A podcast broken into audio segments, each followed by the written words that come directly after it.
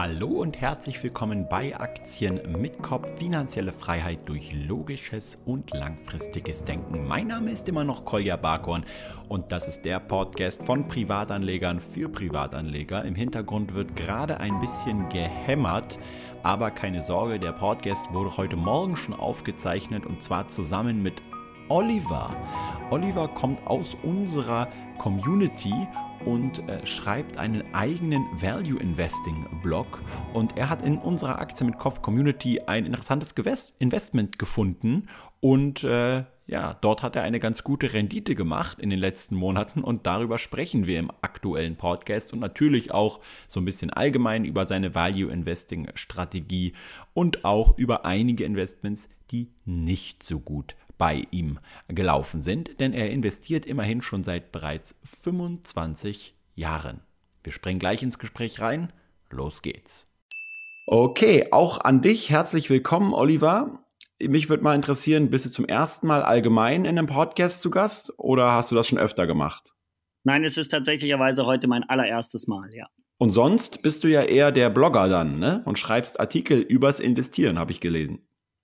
Richtig, machte mache das jetzt seit einem Jahr etwa, also noch gar nicht so lange. Bin äh, mehr durch Zufall da reingekommen, weil ich, äh, ja, weiß ich nicht, irgendwie Lust dazu hatte, mal was äh, anderes wieder zu machen. Und äh, habe gedacht, es schadet ja nicht, wenn ich meine Erfahrungen, die ich so gesammelt habe im Investieren, auch einfach meiner breiten Öffentlichkeit ähm, ja, zukommen lasse. Und äh, blogge also jetzt auch ein bisschen. Ja, wobei natürlich Tieren der Kern eigentlich der Arbeit ist. Das Bloggen läuft eher so ein bisschen nebenher. Okay, und äh, wie viel Erfahrung hast du denn bisher gesammelt am Aktienmarkt? Also seit wann investierst du? Ja, ich bin ja jetzt seit über 25 Jahren aktiv, habe mit 16, nein, mit 15 muss man sagen, angefangen, äh, mich da schon äh, ein bisschen einzulesen, habe äh, äh, viel ähm, den Markt auch beobachtet und habe dann mit 18 Jahren meine ersten Aktien gekauft. Damals im Übrigen BASF, die ich auch immer heute noch habe. Habe sie also seit 25 Jahren nicht verkauft. Okay. Ja, seitdem geht das eben durch die Höhen und Tiefen. Genau. Okay, und wie bist du damals zum Aktienmarkt gekommen? Äh, haben dich deine Eltern äh, dazu äh, bewegt oder hast du das in der Schule irgendwo gehört, bei einem Börsenspiel?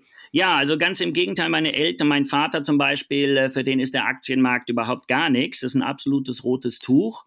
Und ähm, ja, wir hatten tatsächlicherweise in der Schule ein Börsenspiel. Ich weiß aber gar nicht, ob mich das wirklich dazu gebracht hat ja, ich, ich habe mich mit einem Freund immer über Aktien ausgetauscht. Das kam so und es war einfach eine spannende Sache. Ja, wir waren, wir waren jung, dynamisch und erfolglos natürlich. Und ähm, damals war es natürlich noch so, Mensch, die Zukunft liegt voran. Wir wollten Geld verdienen und Aktien sind eben so eine Sache, wo man schnell, dachten wir, Geld verdienen kann. Insofern war es einfach eine interessante Sache. Okay, und dann würde mich mal jetzt interessieren, bevor wir auf die einzelnen Investments äh, eingehen, äh, es heißt ja immer am Anfang für Anfänger, es ist ganz wichtig, eine Strategie zu haben und nicht einfach nur blindlings aus dem Bauch heraus zu ja. kaufen. Ich stelle bei mir immer wieder fest, dass man mit neuen Erkenntnissen und neuen Erfahrungen, wie man allgemein über, über das Unternehmen oder auch über, über Investieren nachdenkt, äh, immer mal wieder Anpassungen macht an seine Strategie. Mich würde mal interessieren, was ist deine Strategie und wie bist du zu der gekommen? Also du hast völlig recht. Ähm, es ist schwer, eine Strategie zu entwickeln und äh, man verändert sie auch immer wieder. Und gerade für Anfänger ähm, bei den vielen Strategien, die dort einfach äh, rumhängen so und die man lesen kann an allen Ecken, ist es schwer auch zu sagen, Mensch, die Strategie will ich jetzt haben oder das ist eine sinnvolle Strategie. Da muss man tatsächlicherweise einfach ähm, suchen und ähm, lesen und schauen, was passt eigentlich zu mir, zum dem, was, wie verstehe ich äh, die ganze Sache und ähm, was macht mir Lust. Ich bin zu dieser Strategie gekommen nach der Dotcom-Blase 2000. Davor hatte ich eigentlich nicht wirklich eine Strategie. Ich habe eigentlich eher gekauft nach den Ratgebern, die ich in der Zeitung und in den Börsenmagazinen gelesen habe, also nach der öffentlichen Meinung dazu und dann nach Bauchgefühl, na dieses Unternehmen könnte eigentlich ganz gut sein, das gefällt mir und haben gekauft. Bin auch ziemlich auf die Nase gefallen und habe dann angefangen, wirklich auch ähm, ganz bewusst Bücher zu lesen. Hier bin, bin dann auf die Value-Strategen gekommen Und das war eine Strategie, die zu mir einfach ganz gut passt, weil ich, was das Anlegen anbelangt, äh, langt eigentlich eher ruhig bin, viel nachdenke und ähm, ich brauche immer irgendwas, wo ich sage, Mensch, das ist handgreiflich und das schien mir, schienen die mir einfach zu bieten und habe das dann einfach ausprobiert und habe da versucht, meine Teilstrategie in diesem Value-Bereich auch zu finden. Okay, das heißt, du investierst irgendwie nicht nach Sparplan, nicht in ETFs, äh, hast da irgendwie keine Regelmäßigkeit drin, sondern du äh, schaust dir unterschiedlichste Unternehmen an, analysierst diese und kaufst dann erst, wenn ja. du im Prinzip eine hohe Margin of Safety, nennt man das ja, ähm, äh, siehst, ja. Richtig, also ich bin, äh, ich kaufe nur Einzelaktien und das schon immer ähm, habe noch nie irgendwelche Fonds oder so gekauft, sondern ich suche tatsächlicherweise, wie du das sagst, ähm, nach äh, Unternehmen, die die Kriterien, das geht ja heute ganz gut mit den Aktienscreenern, die die Kriterien erfüllen oder scheinbar erfüllen, die ich an sie habe. Und wenn ich dann auf ähm, Unternehmen stoße, dann fange ich an, genauer und tiefer zu recherchieren. Und äh, wie viele Aktien hast du so durchschnittlich im Depot? Ähm, das Maximum war mal 25, jetzt liege ich, glaube ich, bei 19. Und da sind viele Unternehmen dabei, die du schon sehr lange hast oder ähm, wechseln die auch immer mal wieder? Ja, die wechseln natürlich auch. Also es sind einige dabei, die ich sehr lange habe. BASF zum Beispiel, das habe ich schon gesagt. Ähm, aber es gibt auch ähm, welche, die wechseln. Wenn ich also zum Beispiel das Gefühl habe, hier habe ich ähm, einen besseren Kandidaten, der mir mehr Rendite verspricht, dann ähm, verkaufe ich auch den schlechtesten und äh, investiere mein Geld um. Man hat ja nicht immer liquide Mittel zur Verfügung, die man reinstecken kann. Da muss man eben auch ja. mal umschichten. Aber das versuche ich wirklich so gering wie möglich zu halten, weil damit eben einfach auch Kosten verbunden sind. Ja, dann springen wir doch gleich von diesem Thema direkt mal in ein Beispiel rein. Ähm, und da kann man eigentlich auch sehr schön erkennen, dass, dass deine Strategie jetzt zum Beispiel nicht äh, irgendwie auf, äh, jedenfalls nicht in Bezug auf eine Aktie, auf einen Anlagezeitraum gerichtet ist, und zwar das Beispiel Footlocker. Da habe ich auch den Artikel drüber gelesen. Den verlinke ich natürlich in den Show Notes, dass die Leute selber mal das nachlesen können. Ist allerdings in Englisch, ja, für alle als Info.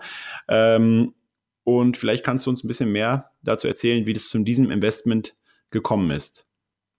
Ja, also auf Footlocker bin ich tatsächlicherweise ganz zufällig gestoßen in deiner Gruppe.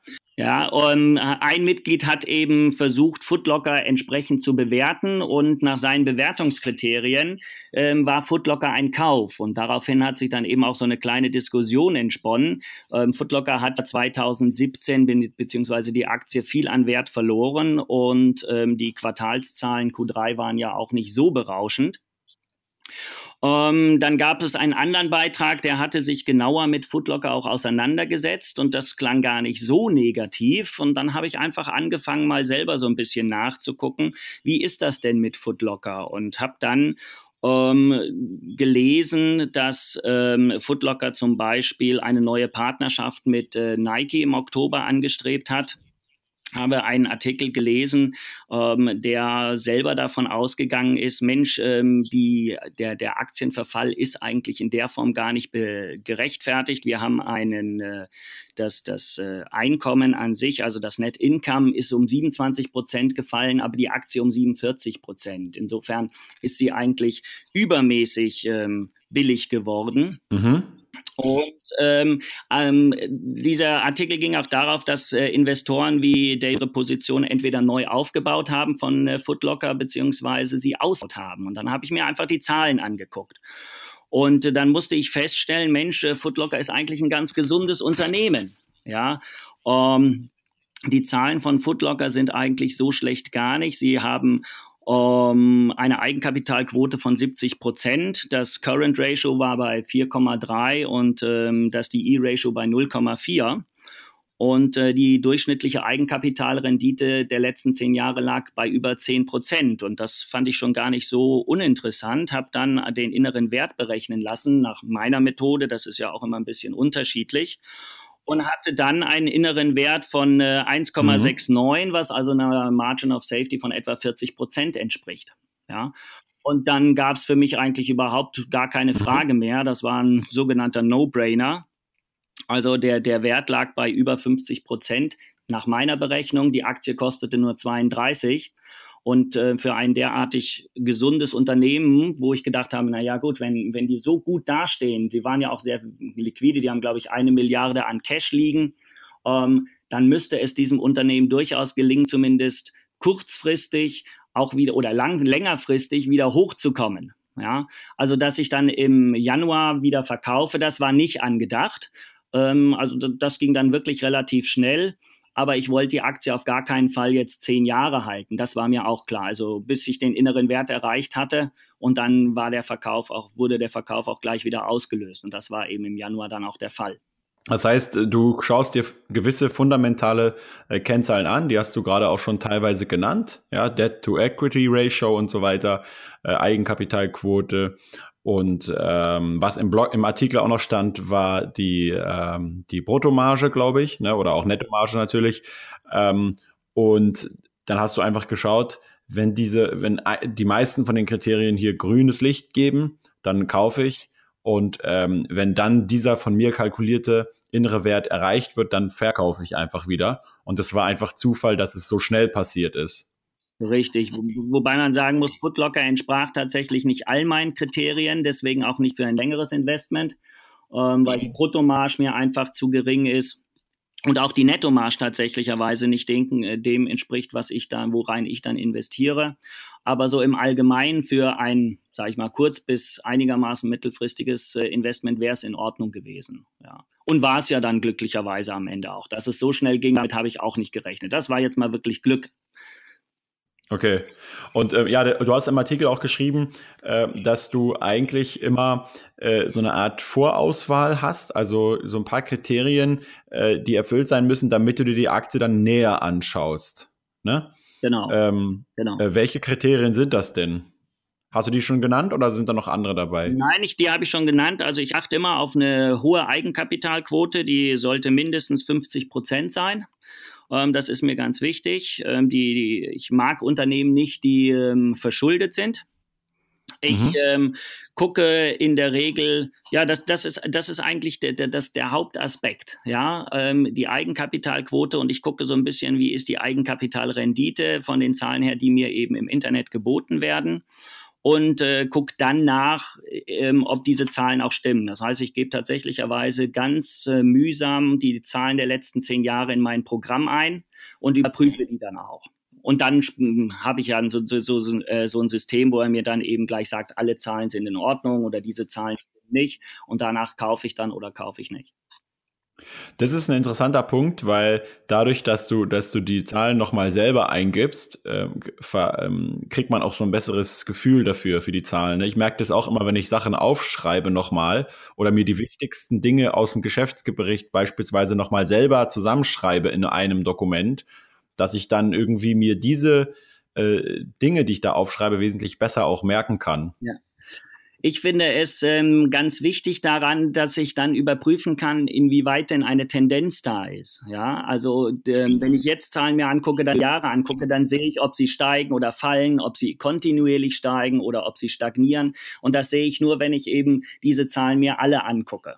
Und das ist ganz wichtig, weil es über die Qualität des Unternehmens auch eine ganze Menge aussagt und darüber, ob ich erwarten kann, dass es zukünftig weiter so geht oder ob ich vielleicht damit rechnen muss, dass wir hier tatsächlicherweise an einem Ende sind und das Unternehmen beginnt vielleicht Schwierigkeiten zu bekommen. Genau, weil äh, das ja auch immer so dieser Spruch Never catch a falling knife dann ist, ne? Äh, wo man dann immer äh, genau als Value Investor natürlich dann äh, diese, wie nennt ihr das? Ich glaube Value Trap, oder? Mhm. Ja, also im Prinzip, dass man halt, oh, die Aktie ist irgendwie 50, 60 Prozent gefallen. Ui, jetzt ist sie ja richtig günstig. Dann hat man diesen Ankereffekt. Oh, krass, so günstig jetzt, da muss ich im Prinzip zuschlagen, aber sie kann ja trotzdem nochmal um ja, 100 Prozent fallen. Und, und dadurch sicherst du dich eben ab, indem du dir anguckst, nein, ich gucke mir die Unternehmenskennzahlen an und nicht, was jetzt gerade im Kurs passiert, ja. Richtig. Ja. Richtig. Das, der, der Kurs ist eigentlich nur die Initialzündung zu gucken, Mensch, das Unternehmen ist jetzt günstig vielleicht. Was sagen die Zahlen? Wie ist die Relation zwischen Preis und Wert? Und wenn die passt, dann ähm, kann man kaufen, eventuell. Wenn das andere alles natürlich auch passt, das ist klar. Genau, ja, man kaut sich auch im Endeffekt immer an, warum ist die Aktie jetzt gefallen? Das kann man im, im Einzelnen natürlich nie genau zu 100 Prozent sagen, weil es gibt ja so viele unterschiedliche Gründe jetzt für ein, für ein für, dass ein Aktienkurs runtergeht. Ja, also jetzt zum Beispiel letzten Freitag ist nochmal äh, Facebook stark gefallen und dann äh, liest man wieder Artikel, ja, das ist wegen dem Datenschutz und so weiter. Aber dass irgendwie äh, Amazon in den letzten paar Tagen genauso um, um 9% gefallen ist und andere Unternehmen auch, äh, ist ja dann schon wieder so äh, die Frage, woran es jetzt genau gelegen hat. Ja, kann man natürlich nie genau wissen. Aber dann muss man im Endeffekt auch gucken, okay, warum, wenn jetzt ein Unternehmen irgendwie, wie, wie stark ist Footlocker gefallen? Ähm, Footlocker ist, Moment, ich weiß es aus dem Kopf gar nicht. Aber richtig viel, ähm, glaube ich. Ist richtig, ist richtig viel gefallen, ja. Ich, äh, wir, wir haben ordentlich abgegeben im letzten Jahr, über das gesamte Jahr hinweg. Um, Müsste, müsste ich nochmal nachgucken. Habe ich nicht im Kopf tatsächlich. Ja, aber dann kann man halt im Endeffekt ja auch schon rausfinden, woran das ja. insgesamt liegt, wenn die Aktie nur fällt und fällt und fällt. Was ist die Marktmeinung dazu? Und dann kann man ja eben entscheiden, okay, stimme ich damit überein oder sehe ich das anders? Richtig, wobei ich sagen muss, der, der Markt ist ja wirklich nur kurzfristig relevant. Wenn du äh, value-orientiert bist, dann äh, interessiert dich ja diese kurzfristigen Geräusche gar nicht so. Dann ist das eher die, die Möglichkeit, günstig einzusteigen. Also ich habe gerade gefunden, 50 Prozent etwa war Footlocker gefallen. Und ähm, diese kurzfristigen Marktgeräusche, das sind für uns dann so die Kaufmöglichkeiten. Ja, deswegen ist es so unheimlich wichtig, sich das gesamte Unternehmen anzugucken, weniger zu gucken, was ist denn jetzt gerade aktuell passiert. Um, ähm, das kann hoch und runter gehen, wie du gerade schön beschrieben hast mit Amazon und Facebook. Das hat ganz unterschiedliche Gründe, fallen aber beide relativ stark. Interessiert mich eigentlich gar nicht. Diese Geräusche gucke ich mir eigentlich gar nicht an, sondern ähm, ich höre nur kurz, äh, wo ist der Preis günstig und dann gehe ich ans Unternehmen direkt dran. Ja, ja, ich, einer in der Community hatte auch einen interessanten Vergleich gezogen bei Facebook mit, mit American Express damals und dem Investment von Buffett, wo ähm, irgendwie auch äh, aufgrund eines Betrügers, ich kann mir an die Story nicht mehr genau erinnern, aber er hatte auch mal drüber geschrieben, glaube ich, äh, American Express äh, stark gefallen ist. Und dann ist äh, Warren Buffett halt überall rumgelaufen und hat halt geschaut, ob die Leute noch mit American Express weiter zahlen, ganz normal wie immer. Und äh, das äh, ist für mich jetzt zum Beispiel auch so eine Situation wie bei Facebook. Ja? Also es gibt so dieses, diesen Datenskandal, über den sich jetzt natürlich alle richtig stark aufregen. Und ähm, äh, trotzdem nutzen die Leute Facebook halt weiter, ja. Aber gut, ich will gar nicht so weit, so lange über, über das Thema sprechen, sondern kommen wir jetzt mal wieder zurück zu deinem äh, Footlocker-Investment. Gibt es denn noch andere Erkenntnisse, die man deiner Meinung nach daraus ziehen kann, jetzt für die, für die Podcast-Zuhörer? Ja, es ist, ist schwierig. Ähm, ich würde auf jeden Fall sagen, dass man mit guter Recherche ein gutes Unternehmen auch finden kann. Ja, ähm, das ist natürlich Glück ist, wenn, wenn es dann so schnell nach oben geht. Aber ich habe ehrlicherweise gesagt, war einfach viel zu günstig und das Unternehmen war eigentlich ganz gut. Und wenn man dann so ein bisschen auch liest, wie der Markt so im Allgemeinen die Zukunft von Footlocker sieht oder von äh, diesen Stores in Mall, natürlich gehen äh, die Malls Besuche zurück und es ist schwierig. Auf der anderen Seite habe ich auch gelesen, ähm, dass die Vermietungsraten nach wie vor sehr hoch sind. Ja, und mhm. ähm, gerade die Tage kam ja auch die Meldung, dass Footlocker zwar entsprechend Läden schließt, aber versucht dann an anderer Stelle an lukrativeren Locations die äh, wieder neue Läden zu eröffnen. Ja, und die Leute gehen einfach gerne einkaufen. Wer schon mal einen Sportschuh zu Hause hat sich hinkommen lassen, stellt fest, dass Adidas Größen ganz anders sind als Nike. Und das kann ich viel besser testen, wenn ich im Laden bin, als wenn ich mir dann 20 Paar nach Hause schicken lasse. Dazu hat auch keiner Lust. Insofern glaube ich einfach, dass hier an dieser Stelle ähm, eine kleine Recherche klar gemacht hat, dass es eigentlich ein gutes Unternehmen ist, was ein Investment durchaus sein kann. Ja, und das kann jeder. Ich bin davon überzeugt, dass jeder sowas machen kann. Ja, ich bin ja, das äh, weißt du aus äh, meinen Kommentaren auch in deiner Gruppe, ähm, durchaus der Meinung, man muss sich nicht immer nur auf ETFs oder was auch immer verlassen, sondern wenn man das möchte, dann kann man auch in Einzelaktien investieren. Man muss natürlich Arbeit rein investieren. Aus dem Bauch heraus, das funktioniert meines Erachtens genauso wenig. Und wenn man nur oberflächlich guckt, dann geht das auch in die Hose. Aber es gibt genug Strate äh, Strategien und genug Handreichungen auch die einem es ermöglichen, äh, einigermaßen fundiert äh, Unternehmen zu, zu bewerten und dann auch gute Kaufentscheidungen zu treffen. Es müssen ja nicht immer 20 Prozent sein. Wenn man eben so auch 10 Prozent schafft, ist ja auch in Ordnung. Ja, und wenn man Spaß dabei hat, sowas zu tun, dann ist das, äh, ist das auch in Ordnung. Ich glaube nicht, dass man äh, auf Dauer schlecht abschneidet oder unterdurchschnittlich. Ja, das sehen ja manche ganz anders. Ja, also du musst natürlich dann auch Disziplin haben dafür. Ähm, weil wenn du einzelne Aktien kaufst, dann kannst du halt nicht irgendwie gleich immer aus dem Bauch heraus kaufen oder verkaufen. Und was ich auch äh, immer wieder feststelle, ist, man, man muss auch irgendwann zu diesem Punkt kommen, wo es einem egal ist, was andere Leute über seine Investments sagen. Und das merke ich halt auch sehr stark in der Öffentlichkeit, dass ich äh, versuche, die Dinge immer wieder zu erklären. Und wenn ich dann aber sehe, dass Leute irgendwie, nachdem eine Aktie, die ich gekauft habe, irgendwie gerade fällt, äh, gleich anfangen, irgendwie äh, zu haten und irgendwelche Verschwörungstheorien in den Raum zu werfen, dann merke ich, dass ich das einfach nicht an mich ranlassen darf und mir es vollkommen egal sein kann, was andere Leute von meinen Aktien halten. Und das heißt, ich will nur sagen, ich stimme dir auch zu, dass es jeder eigentlich kann, aber dass es Arbeit und Disziplin erfordert, dass man das also richtig lernen muss in dem Prozess und dass das nicht irgendwie einfach so mal eben so geht nebenher, ja. Richtig, da hast du absolut recht. Also gerade so die, die anderen auszublenden oder den Markt auszublenden, sich auf seine eigene Meinung zu verlassen, das ist ganz wichtig. Ja, und das ist natürlich auch ganz schwierig. Ähm, ich bin hier bei Footlocker jetzt meiner Strategie weitgehend ähm, treu geblieben. Nicht ganz, das äh, schreibe ich ja auch in dem Artikel, weil ich manche Kriterien ausgeblendet habe, aber so im Groben und Ganzen bin ich da treu geblieben. Und das muss man auch. Also ich kann nur jedem empfehlen, sich eine Strategie zurechtzulegen. Die sollte natürlich auch immer mal wieder angepasst werden, wenn es notwendig ist. Aber dann, wenn man eine hat, auch einfach mal dazu bleiben und nicht bei der ersten, ja, beim ersten Rückgang, wie du das sagst, ähm, dann gleich wieder davon abkommen und sagen, Mensch, die Strategie war schlecht. Manchmal muss man einfach auch Geduld haben. Das ist auch ganz wichtig. Also um Erfolg am Aktienmarkt zu haben, braucht man ganz, ganz viel Geduld einfach. Ja. Manchmal dauert es fünf Jahre, bis die Aktie wieder da ist, wo man es selber erwartet hat. Ja, und das ist ja auch äh, eine Sache, die man lesen kann, dass ähm, jetzt irgendwie der Markt mal seitwärts oder nach unten geht äh, in Bezug auf, ein, auf, auf die ersten drei Monate. Jetzt haben wir zum Beispiel gerade Quartal 1 zu Ende und, und ich glaube, DAX und die anderen Benchmarks sind irgendwie so um 6, 7, 8 Prozent gefallen bisher dieses Jahr.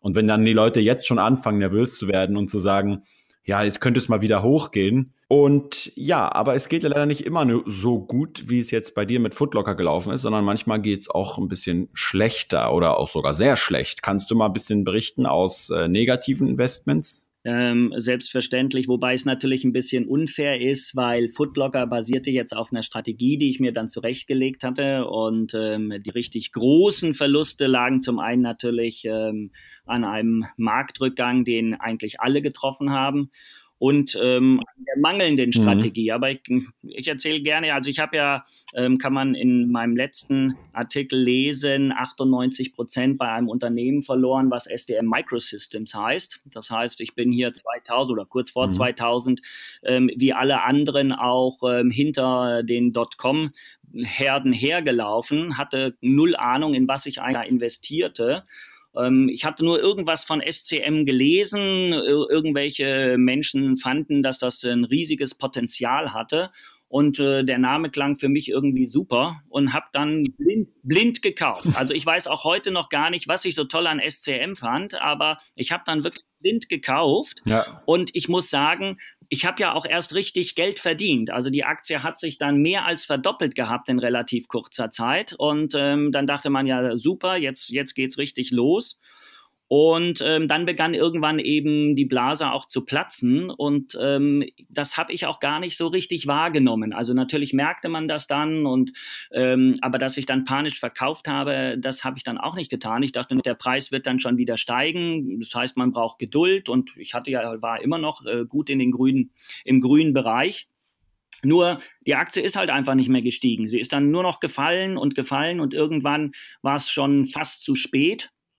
Und am Ende habe ich tatsächlicherweise, ja. ich meine, es wären 98 Prozent gewesen, die ich an SCM dann verloren habe. Also ich habe sie wirklich für ein paar, paar Euro dann verkauft. Also das richtig in die Hose. Und da merkt man einfach, ja. wenn man blind irgendwie reinkauft, ja, nach, nach irgendwas, was man wo liest oder nach irgendeinem Bauchgefühl, dann meine Meinung zumindest, dann geht ja. das einfach in die Hose. Man kann Glück haben, hätte ich auf, äh, auf dem Höhepunkt dort verkauft. Hätte ich Glück gehabt, dann hätte ich mich wahrscheinlich als mhm. Riesenheld gefühlt. Ich bin eigentlich ganz froh, dass das nicht passiert ja. ist und dass ich diesen Verlust eingefahren habe, weil das mich erst dann dazu gebracht hat, mich mit Aktien wirklich auseinanderzusetzen und meine eigene Meinung dazu zu bilden. Ja, und das ist und eine, zweite, eine weitere Erkenntnis kann man, finde ich, auch daraus ziehen, dass du hast ja vorher gesagt, äh, man braucht ab und zu auch mal Geduld, ne? Und daran hast du dich ja auch jetzt bei Sun Microsystems äh, oder wie das hieß, äh, nee, nicht Sun, nicht Sun Microsystems. SCM, Wollte ich gerade sagen. Ähm, da hast du dich dann dran gehalten. Äh, und da war es aber quasi Geduld genau der falsche Ansatz in diesem Fall. Das heißt, was ich nur immer wieder feststellen kann, es gibt an der Börse eigentlich kein allgemeines, keine allgemeine Regel, die man, äh, die man, äh, außer vielleicht hin und her macht Taschen leer, die man äh, äh, anwenden kann auf jeden einzelnen Fall, sondern manchmal wäre halt Geduld richtig gewesen, manchmal aber auch nicht, ja, oder dann wäre vielleicht das ganze Investment nicht richtig gewesen. Äh, und man muss immer jeden einzelnen Fall äh, individuell anschauen. Richtig, du musst aber auch bedenken, dass bei SCM einfach die Daten hinter der Aktie überhaupt nichts wert waren. Ja, hm. ähm, ich habe damals auch ein paar Amazon-Aktien gekauft und die habe ich auch gehalten und Amazon ist ja danach auch weiter hochgegangen. Wenn man jetzt sieht, wo Amazon liegt, ich meine, es hat bis 2008 gedauert, dann hatten sie den Wert von 2000 ungefähr wieder drauf, dann kam ja die nächste Krise, aber danach ist Amazon einfach hochgegangen. Also da zahlte sich jetzt ähm, das äh, Festhalten oder die, ja, die, ja. die ähm, na, die, die, die, die Geduld. Geduld einfach auf, danke. Die Geduld zahlte sich aus und das liegt einfach daran, was für ein Unternehmen man hat. SCM war einfach Schrott, das muss man sagen. Und deswegen hätte ich noch so geduldig sein können, die kamen einfach nicht mehr, sind ja auch pleite gegangen dann.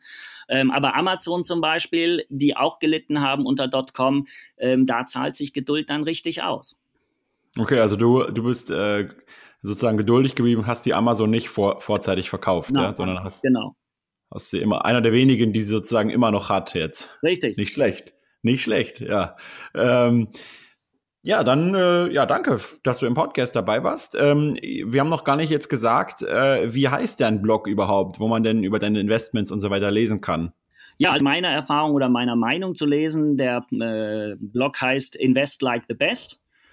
Die, Inet, äh, die, die URL ist okay. auch investlikethebest.net, also ganz einfach. Und dort äh, gebe ich einfach meinen Sermon immer mhm. mal wieder zum Besten. Okay, dann bin ich gespannt, was wir noch von dir hören. Und äh, wünsche dir natürlich noch für das restliche Jahr viel Spaß und äh, Erfolg beim Investieren.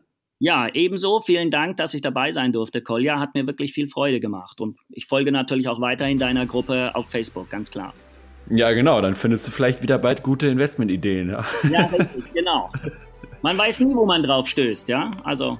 Okay, das war's auch schon für heute. Keine weiteren großen Empfehlungen heute, außer natürlich den Blogartikel von Oliver. Den verlinke ich euch in den Show Notes auf aktienmitkopf.de slash blog slash podcasts. Und ich bedanke mich wie immer bei meiner äh, Sponsorpartnerin, sage ich jetzt fast schon, bei meinem Sponsorpartner der Börse Stuttgart, obwohl es ja auch eigentlich die Börse, also kann man auch sagen Partnerin. Ja? Und äh, da habe ich mit Richie übrigens gerade ein Video zum Thema Derivate aufgenommen, was jetzt auch in den nächsten Tagen online kommt. Bis zum nächsten Mal, rational Grüße, ciao, ciao.